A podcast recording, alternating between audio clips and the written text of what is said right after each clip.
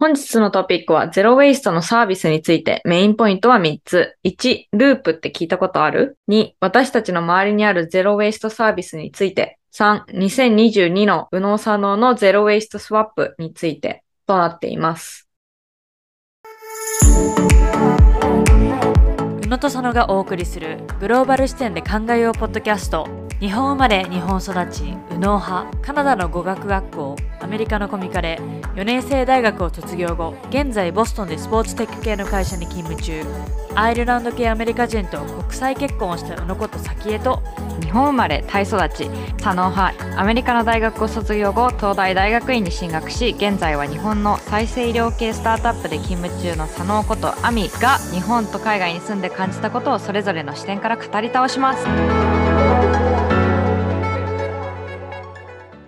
皆さん、こんにちは。本日は久々にサステイナブルのテーマについて話していきたいと思います。過去のエピソード91で私たちが取り組んでいるゼロウェイストスワップ、ゴミを出さないように再利用できるものとかについてお話ししました。で、その時はキッチン周りとか掃除用品、生理用品とかについて私たちが使っているものの紹介を含めてエピソードをお届けしたんですが、それからもう2年近く経っているっていうところとか、まあ世の中にね、いろろんなこのゼロウェイストをサポートするようなサービスが出てきたので、今日はちょっと再度ゼロウェイストについてお話ししていきたいなと思います。これをちょっとまたやりたいなと思った理由としましては、うちの近所にある大きいイオン系列のスーパーみたいなのがあるんですけれども、そこに行った時に瓶に入ってるポカリスエットを見つけたの。で、ポカリスエットイコール私の中であのパウダーのやつか、もうペットボトルに入ってるやつっていうイメージが強くて、なんで、え、瓶初めてなんか新しいマーケティングじゃないけど、新しい商品なのかなって思って、よくよく見ていたら、それはなんかループっていう LOOP、ループっていうところがやってるサービスらしくて、その瓶って昔からさ、ラムネを飲んだら買ったところに返すとか、瓶ビール買ったら買ったところに空の瓶を返すっていうのがあったけど、なんかそれも同じような感じで、ポカリスエットを飲んだ後に、その同じスーパーの中に空の瓶を返却する箱みたいなのがあって、はいはいはい。そこに持ってくと、本当ゼロウェイスト。だから中身は飲んじゃうし、入れ物を返して、その会社がまた洗浄して、滅菌とかして、新しくポカリスエット入れて販売するっていうことで、まあその容器を使い回せるっていうようなサービスを提供しているのがあるっぽくて、で、ループっていうところを今調べてみると、他にもこうシャンプー、リンス、ボディーソープとか、日用品とか洗剤系とか、ガムとかの容器も、ポットになってるやつの容器とかも食べたら全部捨てちゃうけども、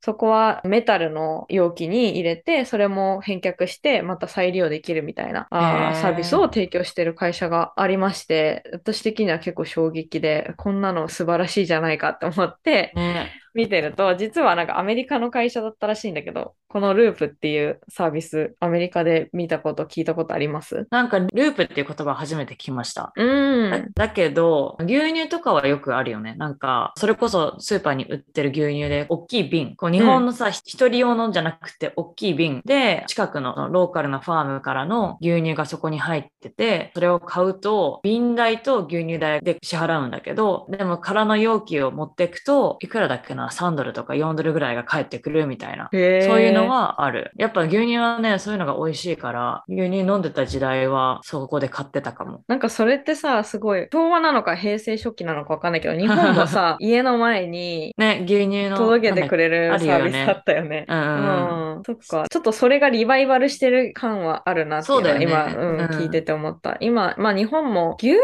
は、まあ、やってるところあるっぽいけど、うちでは特にやってないんだけど、でも以前の91エピソードで私ソーダストリーム使ってるって話だと思うんだけど、はいはいソーダストリームのガスのタンクも、私は今コストコで買ってるんだけど、そのコストコからのタンクを持っていけば、いくらか払い戻しうんうんをしてもらえたりとかっていう。そうだね。私もそれでアミにソーダストリームの話、すごい気になってたんだけど、うん買おうかなって思ってた時にこの多分エピソード撮ったから、その後に速攻買いました。いや、便利じゃゃない、ん。超便利。ゴミ便利だし。し、私は Amazon で買ってるから、ガス。うん。普通にその Amazon でラベルプリントアウトして、その辺の UPS とかにドロップオフすれば、クレジットが戻ってくるみたいな、そういうシステムだから、すごい。楽。そっか。はいそれ、日本では、そどうなんだ？私は本当コストコでしか買ってないので、わかんないけど、うんもしかしたらあるのかもしれないよね。タンク自体も普通のスーパーとかでも見るし。でもシャンプー、リンス、ボディーソープとかは、そういったサステナビリティ系のお店とかがあって、そこに行くと、大きいジャーみたいなのがはいバンバンバンってはい置いてあって、マイボトルを持って入れましょうみたいなやつはあるかも。そう、日本もこれは一般的にあるサービスじゃないんだけど、サステナビリティを意識しているお店とか、まあ、それに特化したようなお店、例えば葉山とか、葉山って結構すごいこうサステナビリティとかに取り組んでるっぽくて、あっちの方にそういう本当にアメリカで見るような大きなジャーに洗剤、服用の洗剤とか、キッチン周り食器洗う洗剤とか、あとはまあ、ボディーソープ、シャンプー、ボディクリームとか、そういうのが重さで測ってお支払いするみたいなお店が出てるっていうのはインスタで発見したので、私もちょっと行ってみたいなと思ってるんだけど、まあ、だんだん増えてきてはいるね。うん。でもなんか、アメリカがすごい進んでるみたいな感じでさ、今言ってくれたけど、そんな進んでないと思う、正え、直。一部、一部だと思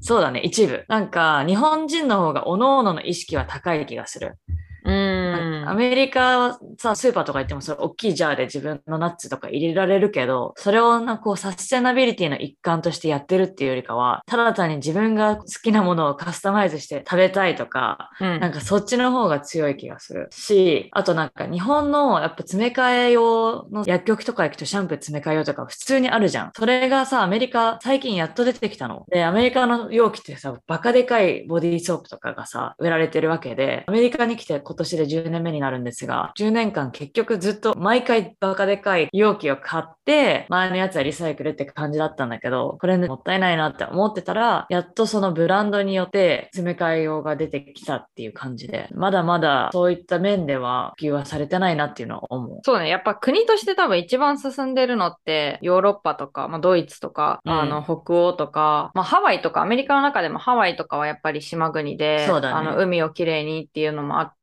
その辺は進んでるだろうし、あと、オーストラリアとかニュージーランドからもそういうサステナビリティを意識した、海のサンゴ礁とかに優しい洗剤とか、日焼け止めとかも出てきてるから、まあ、そっちの方は進んでるけど、まあ、おっしゃる通り、あの、一般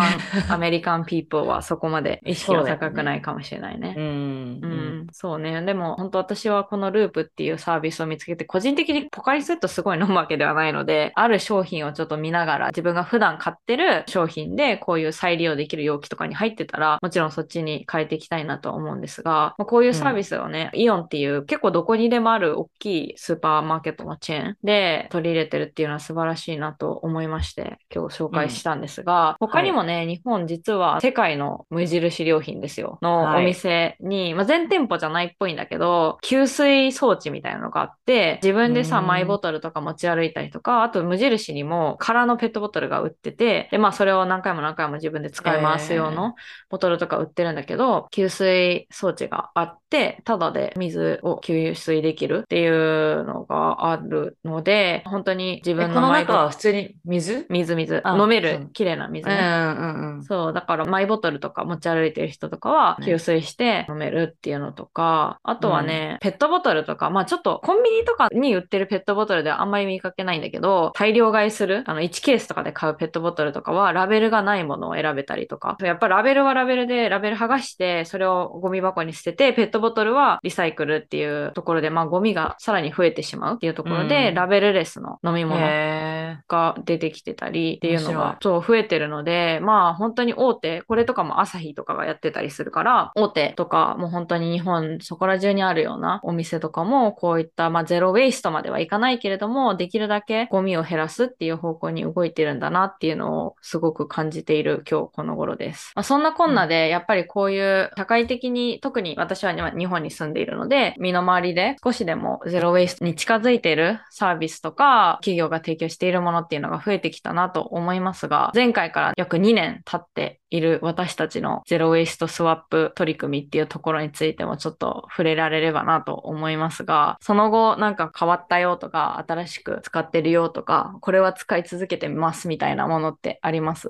そうですね。あんま変わってなくて、前に言ったのが、そのサランラップをビーズワックスっていうやつに変えたりとか、レンチンするときに被せる蓋を買ってみたりとか、ペーパーナプキンじゃなくって、スポンジみたいなペーパーナプ菌を買って吸水性がいい、うん、それとか使ってたりとか、クッキングシートをシリコン系のマットにして買ったりとか、そういうのは使ってるんですけれども、あとはあれかな、まあ、ストローはずっと使ってるね、ステンレスの。とか、未だにフードスクラップ使った野菜のゴミくずみたいなやつは、フードコンポーストマシンに入れて、だから絶対こう捨てることはなく、野菜のゴミくずだけを入れるゴミ箱みたいなのがあるから、フードコンポーストのマシンに入れたりっていうのはしててて、で、実際に野菜を育てるために肥料として毎年使うから、こうちゃんと、ね、すごい量の野菜を入れても、もうちゃんと使う時とか分解されると、すごくちっちゃくね、旬でもコンパクトになるサイズになるので、うん、私たちだけじゃなくて近所の人たちもそういったものは入れたりしてるかな。そうね、私もコンポストはね、すごいやりたくて、一時期取り組んではいたんだけど、そもそも庭が自分で野菜を育てられない、ね、育てるスペースがあんまないから、そのコンポスト作ったコンポストをどう処分するかっていう問題が発生しまして、ちょっと一旦それは私は肥料を作るっていうコンポストはちょっと諦めて、でもなんかネット見てると野菜の食べない葉っぱとか、ちょっと腐ってる部分とかを乾燥させる機械があるの。だから、あれってすごい水分含んでるから、捨てたら結構な量になるけど、機械の中に入れると、まあ多分ちょっとした熱風と、で、こう、10分の1とかになるんだよね、サイズが。だからゴミで捨てる時とかも匂いとかもうなくなるし、もうカラッカラの状態で捨てられるみたいな機械があるので、まあ、ちょっと4、5万するからまだ変えてはいないんですが、なんかまあ、毎日出るゴミではあるから、いずれ購入するのもありかなと思って、ちょっとその辺は検討してるところかな。でもそれってさ、乾燥、ゴミの量が減ったところで、何、分解するのが早いとかそういうこと？まあ、あとはそのゴミを出す時の量が減るじゃん。生ゴミの量が10分の1とかになるから。だからゴミが出てるっていう事実はなくならないんだけど、はいはい、ゴミの量とかが減るっていうのと、まあ匂いがなくなったりとか、だからゼロウェイストではないけどね。確かに。なんかそれで使う電気の量とか考えたら、そうそうそうそうそう。プラマイどうなんだろうってすごい考えちゃうけど。そうね。だからまあすごいこう、ね、エコかって言われたらまあそこまでではないけど、とはいえガーデンがないとか、その肥料を作ったところで逆に肥料がをどう処分するかっていう問題があるなっていうのは私もちょっとコンポストを始めて直面しまして。確かに。あんま考えてなかったから。うん。なんかでも、ジオウェイスワップかちょっとわかんないんだけど、結構アメリカって中古のものを買うじゃん。みんな家具とか、うん、それこそ自転車とか買うのが割と元から主流で、どっちかっていうとそのクレグリストっていう昔からある掲示板で買ったりしてたんだけど、最近 Facebook のさ、Facebook マーケットプレイスって日本語のある、うん、なんか見たことある。うん、それがすごいね、かなり流行ってて、家具とかもすごいいいやつが安く買えるし、私はその最近サイクリングで行くときに、ディクシーを後ろに乗っけるためのカートみたいなやつを探してて、はいはい。で、まだ見つかってないんだけど、でもいろんなオプションがあるし、そう、ちょっと家の遠くまでドライブして買わなきゃいけないのかとか値段とかで今まだまだ見てる状況なんだけど、いろんな人から Facebook マーケットプレイスの良さっていうのを聞いて、なんかそういうのもゼロウェイストっていうか、リサイクルというか、うん、すごくいいなっていうのは思います。日本でもジモティとか地元、自分がいるところからのすぐ近くに、それこそ服とかもそうだし、自転車とかも出してるし、家具とか、ちょっと大きめの家具、家電とかも出てる、掲載するような掲示板があったりとか、あとメルカリで売買してる人もいたりするから、なんかその辺は比較的昔からなんか物々交換じゃないけど、リユース、リサイクルっていう精神多分日本人はすごく強いので、日本でも活発にあるね。うんうん、すごいメルカリさ、アメリカでも頑張ってて、結構広告とか見る。うん、あ、そうなんだ。日本ではがそのアメリカに進出したっていうのは聞いてたけど、どこまで流行ってるのか分かんなかったけど。うんでもいっぱいあるんだよね、アメリカもそういうさ。うんなんか結構 eBay に近かったり、それこそ Craigslist で掲載してるのに近かったりとかう。ん、あと、なんか、ポッシュマークっていうやつがうん昔からあったりとか、最近もうちょっとジェンズ寄りのイケてるそういったやつも増えてきて、割と、あの洋服とかはそっちで売られてたり、それは、うん、あるから。まあでもね、いろいろありますよね。そうね。私が新しくゼロウェイストスワップ、まあ生活も結構変わって犬が増えたっていうところで、うちのワンコは家の中で最初おトイレができてたんですが、まあ途中からしなくなり、だから基本的には外に連れてってうんうん。トイレするから、トイレシートみたいなの使わないんだけど、とはいえなんかたまにおもらししたりするって時に、紙のあの使い捨てのじゃなくて、なんか洗って使えるけど、その下のソファーの下とかに水が漏れない素材のトイレシートみたいなのを買って使ってたりとか、あとなんかベッドの上に上がってたまに寝たりするから、そこでも仮にアモーラシした場合、お布団に染みないように、そういうちょっと素材のシーツみたいなのをかけたりとかして、へ犬関連のゴミがあんまり発生しないよううんうん。にしたりとか、どね。まあ、あとは、それこそ、私も先が言ったように、ストローは相変わらずステンレスの使ったりとかするし、まあ、それこそなんかスターバックスとかもさ、前は冷たいドリンクの時はストローついてたけど、今はなんかフラペチーノとか頼むと別だけど、アイスドリンクを頼むと、もう蓋から直で飲めるような容器に入ってたりするから、まあ、そういった意味で、外でも使わなくなったし、あのうん家の中では、タンブラーになんか水とか飲み物入れて自分で飲むときはステンレスのストロー使ったりしてるし、私はなんか先が前回ビーズワックスあんまりみたいな話もちょっとあって、ちょっと使いにくいみたいな話もあったから、そこは手を出さずにいるんだけど、まあ、使いづい。らい。そうでもすごい。いいろんなとこで見るようになった。このビーズワックスも。うん日本の普通のスーパーとかにも売ってるし、ちょっとそういうサステナブル系のスーパーにも売ってたりするから、うん。いいなとは思うし、テーブルとかご飯食べた後にはいは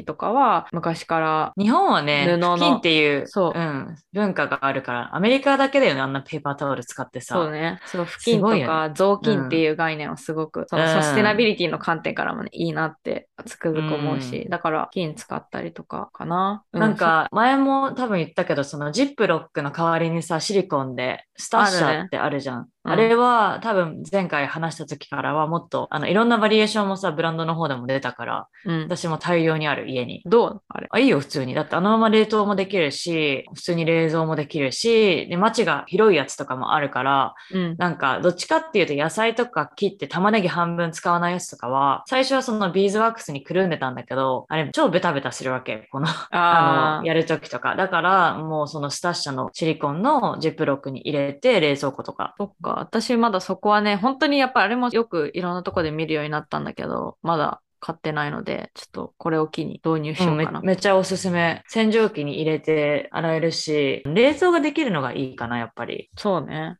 それはすごい良さそう。いやちょっと買ってみます。はい。はい。そんな感じで、まあ私たちのね、使ってるものとかすごい大幅に変化したっていうわけではないですが、相変わらずできるゼロウェイストっていうところには取り組んでいますので、なんかもしリスナーの皆さんもこれおすすめとか、これトライしてよかったですみたいなのがあれば、私たちにメールまたは SNS とかでご連絡いただければ、ぜひ参考にさせていただきます。はい。久々に今回サステナビリティについて話しましたが、ちょっと私個人としてはね、もっとこのトピック話していきたいなと思いますので、サステナビリティ関連、興味あるあのリスナーさんも多いみたいなので、なんかこれについて話してくださいとか、これについて聞きたいですみたいなのがあれば、どしどしご応募いただければと思います。